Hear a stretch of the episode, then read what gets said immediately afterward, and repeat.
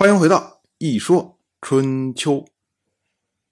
鲁国第十七任国君鲁申进入在位执政第二十五年，本年的春天，秦国的国君秦人好驻军黄河边，打算秦王。我们之前讲，去年的时候，王室的天王姬政被自己的弟弟姬代赶出了王室，跑到了郑国去。于是呢，遍撒英雄帖，要求诸侯来帮忙。秦国和晋国都收到了这样的通知，所以呢，秦人好立即行动，然后呢，准备要秦王。但是呢，秦人好要想秦王，必须要通过晋国的领地。这个时候啊，秦晋之间的关系按道理说是最好的时候，但是翻过来说呢，对于秦人好来说。因为要保持这种友好，就不能做的太过，要什么事儿都要依理而来嘛。你需要跟晋国去商量，哎，要不要我跟你一块儿去秦王？要不要我的军队能够通过你的领地呢？那这时候晋国内部就开始商量。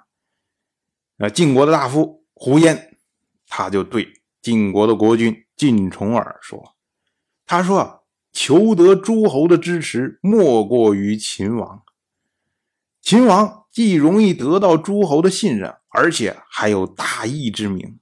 我们继承文侯的功业，在诸侯之间宣扬信义，就是这个时候。所谓文侯的功业啊，指的就是东周一任天王姬就东迁洛邑的时候，当时三个国家帮他稳定王室：晋国、秦国、郑国。那个时候呢，晋国的国君就是这位晋文侯，然后叫做晋仇。胡言他的意思就是说，秦王这是为我们扬名立万的最好的机会啊，这是上天降下来了恩惠啊，所以我们一定要独享，不能分给别人，尤其是不能分给秦国。可是呢？晋重耳考虑这个问题啊，他会想的比较多。一方面呢，他是刚刚继位，所以呢，他担心说：“哎，我现在的地位是不是足够的稳定？我一旦离开了国都，会不会晋国发生内乱？另外呢，我能够调动的力量是不是足够多？这是对内的忧虑。另外一方面呢，他对外也有忧虑，因为毕竟他是由秦人好。”拥立成为晋国国君的，你现在秦人好，哎，受到这种友好关系的束缚，所以呢，要经过晋国去秦王，一定要先争取晋国的意见。可是翻过来，晋国也是一样啊。晋国，你说我就推辞了你，我不让你秦人好去，我独自去，那么秦国的脸面怎么办呢？所以他会考虑这件事情比较多。于是呢，他就请出来不焉。来占卜这件事情，所谓不以决疑嘛，就是我拿捏不定的时候，我就通过占卜来决定。结果不言进行了占卜，他说是吉兆，这是皇帝占于版权的兆象。什么叫做皇帝占于版权？这个传说啊，上古时代有所谓炎黄大战。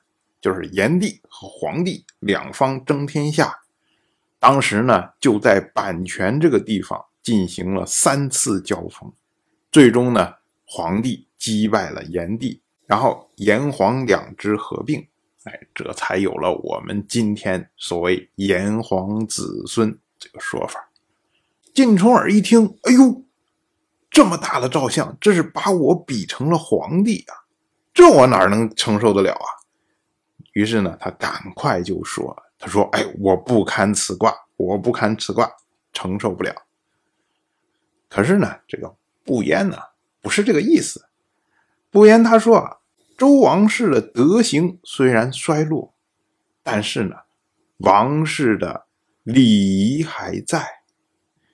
所以今天的天王就是古代的帝王。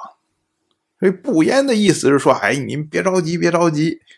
这一卦，这个皇帝啊，应的不是您晋重耳，而是天王姬政。所以呢，皇帝是天王继政，那么炎帝指的就是姬代。那么皇帝在版权战胜了炎帝，也就意味着姬政会战胜姬代。所以这么着一类比呢，哎，就说明晋重耳这次出兵，这是顺应天命啊，必胜之战。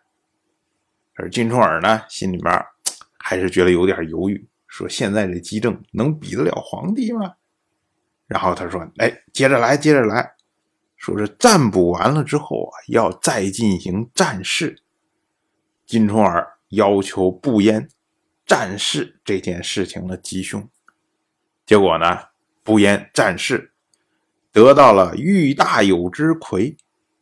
不言又说：“他说又是吉兆，这是公用享于天子的卦象，意思就是说，说不只是能战胜对手。”而且呢，还会受到天王以祥礼招待，还有比这个更吉利的吗？